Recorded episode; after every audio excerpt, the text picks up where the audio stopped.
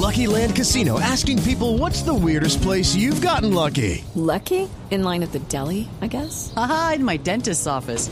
More than once, actually. Do I have to say? Yes, you do. In the car before my kids' PTA meeting. Really? Yes. Excuse me, what's the weirdest place you've gotten lucky? I never win and tell. Well, there you have it. You can get lucky anywhere playing at LuckyLandSlots.com. Play for free right now. Are you feeling lucky? No purchase necessary. Void where prohibited by law. 18 plus. Terms and conditions apply. See website for details. Las noticias del mediodía en Mañanas Blue.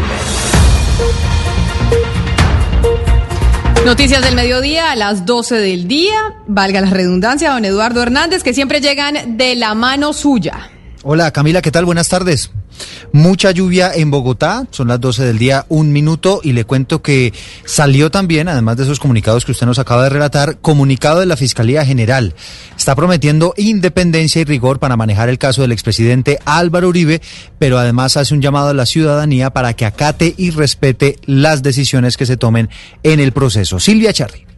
Sí, por fin esa esperada reacción de la Fiscalía, luego de que la Corte Suprema de Justicia anunciara que trasladará al ente acusador el expediente en contra del expresidente Álvaro Uribe Vélez por supuesta manipulación de testigos. Es un comunicado de cuatro puntos. En primer lugar, la Fiscalía dice que acata esa determinación. En segundo lugar, dice que el fiscal a quien corresponda el caso lo va a asumir con autonomía, abro comillas, adelantará las acciones investigativas y tomará las decisiones necesarias con absoluta responsabilidad y rigor, en estricto respeto por eh, las garantías constitucionales que le asisten al procesado, las víctimas y los demás involucrados. Finalmente dice el comunicado que la reunión que sostuvo el fiscal con los magistrados de la sala de instrucción, pues justamente fue para acordar el traslado de las copias de la investigación y además dice la fiscalía que insta a la sociedad y a los actores públicos a respetar el rol autónomo e independiente que cumple la entidad. El punto que queda sin resolver es si el fiscal general Francisco Barbosa va a hacer directamente el reparto al proceso, es decir, si es él el que va a asignar a un fiscal en específico. Gracias Silvia, pero ¿sabe qué? A propósito de ese caso yo le tengo un dato. ¿Usted sabe por qué ese proceso de traslado se demora varios días e incluso podría tardar una semana, Eduardo? ¿Por qué? Pues porque según lo que nos cuenta Juan Esteban, o ya nos va a contar, es porque hay temas logísticos, porque no están disponibles las memorias para guardar todo ese expediente que usted ya sabe que, que sabe que son acetas y acetas y acetas, y hay que esperar, imagínese usted, que el Estado los compre en procesos que muchas veces son dispendiosos, pero Juan Esteban Silva le explica mucho mejor.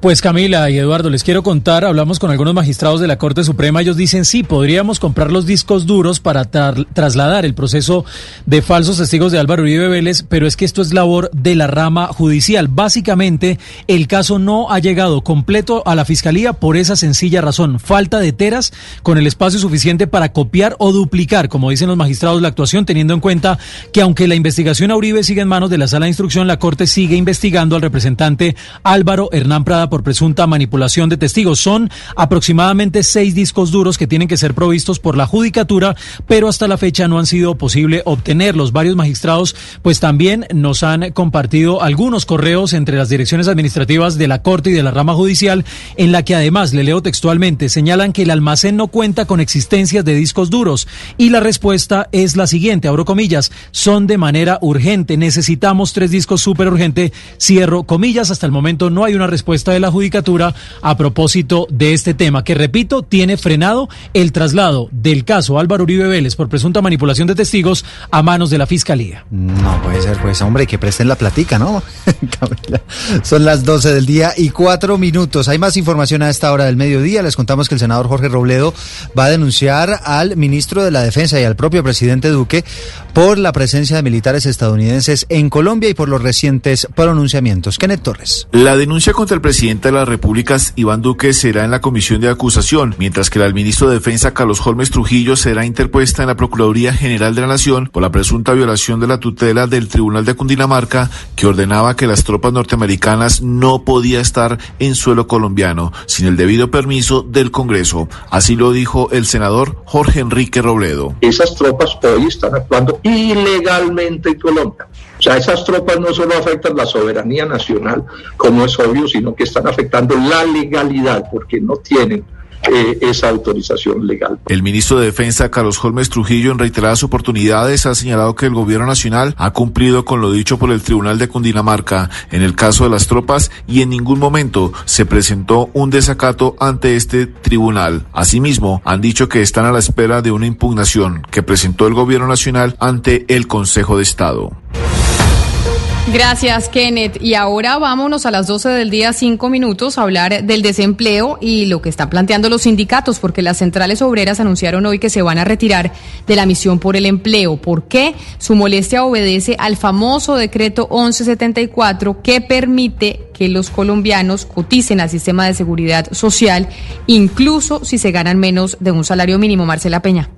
Y es que para los sindicatos no tiene sentido permanecer en la mesa si el gobierno ya sacó adelante por decreto su propia reforma laboral. Una reforma, dicen ellos, que es la más regresiva en 30 años. Por eso, además de pararse de la mesa, vienen otras acciones, las explica Diógenes Orjuela, presidente de la CUT. Hemos decidido demandar el decreto ante el Consejo de Estado. Hemos decidido convocar próximo 7 de septiembre caravanas vehiculares en... Por su parte, las confederaciones de pensionados temen que los beneficios beneficios económicos periódicos, que es a lo que van a aportar las personas que ganen menos del mínimo, abran la puerta a que se paguen pensiones por debajo del salario mínimo en un futuro. Además de rechazar el decreto, los sindicatos protestarán también en contra del préstamo a Bianca y contra el regreso a las aulas de niños y maestros. Y a las 12 del día, 6 minutos, hay un duro jalón de orejas este mediodía de la alcaldía de Bogotá a los comerciantes de San Victorino. No sé si ya tuvieron la oportunidad de ver las imágenes en redes sociales, aglomeraciones que se generaron hoy por parte de vendedores y compradores en esa zona del centro de Bogotá. Uriel Rodríguez. Sí, pues en medio de las grandes aglomeraciones que se vieron desde muy temprano en la mañana en el centro de Bogotá, en el sector de San Victorino, con el tradicional madrugón, pues la alcaldía ya salió a pronunciarse al respecto. Lo hizo el secretario de gobierno Luis Ernesto Gómez a través de su cuenta de Twitter, haciendo efectivamente un jalón de orejas y, entre comillas, una especie de advertencia. Él escribió en su cuenta de Twitter que para lograr una reactivación económica segura, todos tienen que poner de su parte, tanto comerciantes como comerciantes compradores. Dice que hay cientos de funcionarios controlando aglomeraciones en las zonas de comercio popular y que si San Victorino quiere madrugón, tiene que cumplir los protocolos de la alcaldía de Bogotá. Esto luego de que se vieran decenas y cientos de personas, incluso sin tapabocas, sin guardar distancia social y sin ningún tipo de protocolo para poder ejercer pues el comercio en medio de esta situación que se vive por el COVID-19. Gracias, Uriel. 12 del día, 8 minutos. Y a propósito del COVID-19, murió otro médico en norte de Santander por cuenta de este virus. Juliet Cano. El doctor Ramiro Corso se había contagiado de COVID-19. Trabajaba en el municipio histórico de Villa del Rosario. Ayer en horas de la tarde había llamado a un colega suyo de la clínica San José para pedirle que lo auxiliara. El colega le responde que lo espera en la clínica para atenderlo. Sin embargo, el doctor Corso nunca llegó y en horas de la noche falleció perdiendo la batalla contra el COVID-19. Según las autoridades de salud en Norte de Santander, ya son 400 trabajadores de la salud que han resultado afectados por COVID-19, entre médicos, enfermeros y auxiliares de enfermería.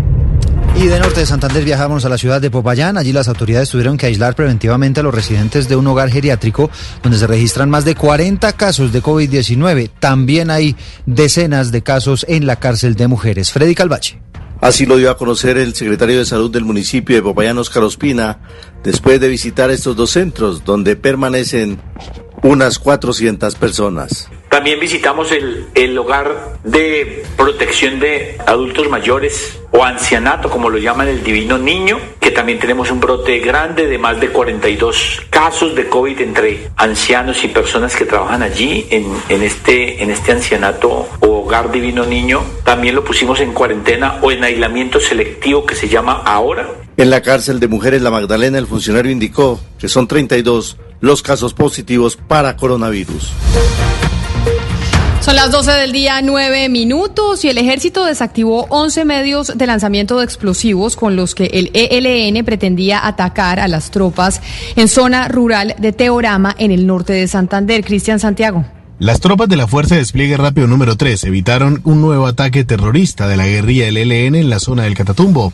Esto luego de iniciar patrullajes por la vereda San José en el municipio de Teorama, en donde encontraron 11 rampas que estaban listas para el lanzamiento de explosivos. Así lo dijo el coronel Raúl Medina, comandante de esta unidad militar. En la vereda San José, donde las tropas destruyeron controladamente 11 medios de lanzamiento, los cuales habrían sido acondicionados con tres cilindros de 40 libras y siete artefactos explosivos improvisados metálicos de 40 centímetros, que pretendían ser activados por cable mando para el lanzamiento indiscriminado. Los explosivos hubieran generado una grave afectación a las tropas que siguen su patrullaje en el Catatumbo para brindar seguridad y estabilizar el territorio. Son las 12 del día, 10 minutos y atención, se están conociendo a esta hora cifras relacionadas con la inseguridad en Bogotá. José Luis Pertus. Eduardo, buenas tardes. Así lo acaba de anunciar la Secretaría de Seguridad en el caso de los homicidios. Este delito bajó el 20%, pasó de 94 muertes en el año 2019, en el mes de agosto, a 75. También hay una reducción del 33% en las lesiones personales y en los delitos sexuales del 68%. Sigue preocupando el tema del hurto a bicicletas. Se robaron 937 en Bogotá en el mes de agosto, comparadas con 636 eh, delitos de bicicletas que se cometieron en el mismo mes, pero del año pasado. Y el hurto sigue reportando el distrito una baja del 48%. Hubo 5.651 casos el, año, el mes pasado, en comparación al año pasado, en el mismo mes, 10.948. ¿Sabe qué toca hacer ahora, José Luis? Porque esas cifras compararlas con el año pasado es muy difícil por cuenta de la pandemia, porque estuvimos encerrados. Obviamente, por pandemia, por miedo a contagiarse, por el encierro, evidentemente eso hace que la criminalidad baje. Vamos a ver qué va a pasar ahora en este mes de septiembre, en donde todos ya vamos a estar en la calle, si se puede hacer esa misma comparación. Dígame, Eduardo. Pero fíjese el robo de bicicletas, 937 se robaron en agosto y el año pasado 636. O sea, aumentó en un 30% a pesar de la pandemia. Claro, por eso le digo esos indicadores que si bien hay que tenerlos en cuenta, pues tenemos que fijarnos qué va a pasar en septiembre, porque la pandemia nos alteró absolutamente todo y por eso hacer un comparativo con el año pasado pues es más eh, difícil. Pero permítame, Eduardo, seguir con las noticias. 11, eh, 12 del día, 12 minutos. Y es que está por llegar a Neiva el cuerpo del soldado William Felipe Melchor, que es uno de los cuatro uniformados que murieron en el ataque de las disidencias de las FARC en el Catatumbo. Su familia dice que era muy responsable y amoroso con su familia. Silvia Lorena Artunduaga. Como un hombre maravilloso, amoroso y muy responsable, así recordó Yuri Caterín Perdomo a su esposo, el militar de 23 años, William Felipe Melchor Galindo, asesinado en norte de Santander. Esta joven madre indicó que la última vez que vio a su esposo fue en el mes de julio, quien llegó a Neiva para el nacimiento de su segundo hijo. William era un hombre maravilloso, noble, amoroso, responsable con sus hijos.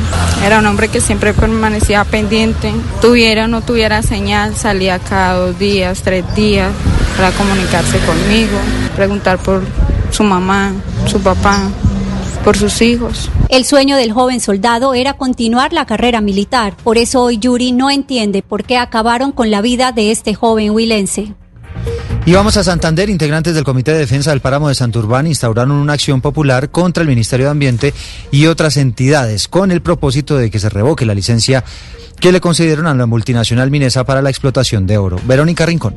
La acción popular que fue interpuesta por el Comité de Defensa del Páramo de Santurbán en contra del gobierno nacional busca que en el páramo no se otorguen licencias para la explotación minera. El abogado Hernán Morantes dijo que cualquier proyecto, incluyendo el de Minesa, afectaría el ecosistema y las fuentes hídricas. Con esta demanda lo que pretendemos es que ya no pueda existir más amenazas de megaminería en Santurbán, que evitaría que ninguna multinacional minera pueda realizar megaminería en las cuencas hídricas que abastecen al área metropolitana de Bucaramanga. En la acción popular, los demandantes también piden al Tribunal Administrativo de Santander se ordene al Ministerio de Ambiente se abstenga de delimitar Santurbán sin el proceso de estudios científicos, hidrológicos e hidrogeológicos. La noticia internacional. Y en noticias internacionales nos vamos a Estados Unidos porque están criticando mucho a la presidenta de la Cámara Baja de ese país, a la demócrata Nancy Pelosi, por ir a una peluquería en San Francisco sin tapabocas, Ricardo Espinosa. Así es, imágenes de una cámara de seguridad filtrada a la prensa muestran a la representante por San Francisco dentro de un salón de belleza con el pelo mojado y sin mascarilla, pese a que estos establecimientos, así como peluquerías y barberías, llevaban cerrado desde el mes de marzo por orden de la alcaldía. Solo un día después de la visita de Pelosi se les ha permitido volver a aceptar clientes, pero si trasladan sus operaciones a la calle y tanto trabajadores como clientes usan mascarillas. La propietaria del negocio, Erika Hughes, explicó que un asistente de Pelosi concertó la cita con un estilista que alquila una silla en ese establecimiento y calificó esto como una bofetada en la cara, que sienta que puede ir y usar el servicio cuando nadie más puede hacerlo y que ella como dueña no puede trabajar. El propio presidente Trump ha aprovechado para enviar una serie de trinos. Ha escrito, por ejemplo, que la retaba que recuperarán la cámara y la enviarán a hacer sus maletas. Ricardo Espinosa, Blue Radio.